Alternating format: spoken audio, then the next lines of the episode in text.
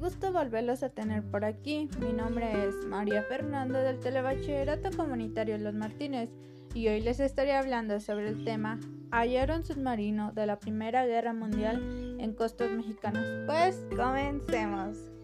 En la playa occidental de Santa Margarita, Baja California, Sur, las azuladas aguas del Pacífico guardan secretos de la Primera Guerra Mundial. Arqueólogos subacuáticos, entre otros más, hallaron a 15 metros de profundidad el único submarino histórico hasta el momento en aguas nacionales. Se trata de USSH-1 SS-28, construido en 1909 en Union Iron Works en San Francisco, California, Estados Unidos, el 6 de enero de 1920, junto con el H-2, emprendió su regreso a California de la costa este.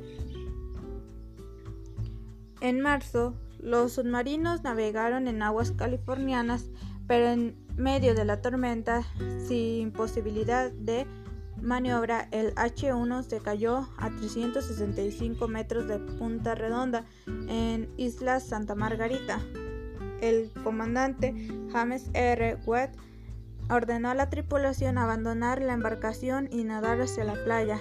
Cuatro de los 25 tripulantes, incluido Webb, fueron vencidos por el mar. A 400 metros de distancia, en medio de la oscuridad, el H-2 logró cambiar curso. Sin embargo, su posición impidió ayudar al H-1. Los siguientes barcos, el salvante de las armadas norteamericanas intentaron poner a flote el USSH-1. Después de intensas maniobras, se fue a pique el 12 de, de, abril. Su nombre quedó grabado en la lista de la Marina de Guerra norteamericana. En este momento, reveló Junco, la investigación del H1 se encuentra en la parte histórica para contribuir al papel de estos afectados en la Primera Guerra Mundial. Interesante, ¿no? ¿Qué es lo más interesante?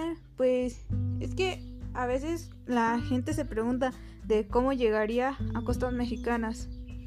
Bueno, gracias por su atención. Los invito a seguirme en nuestro podcast. Hasta pronto.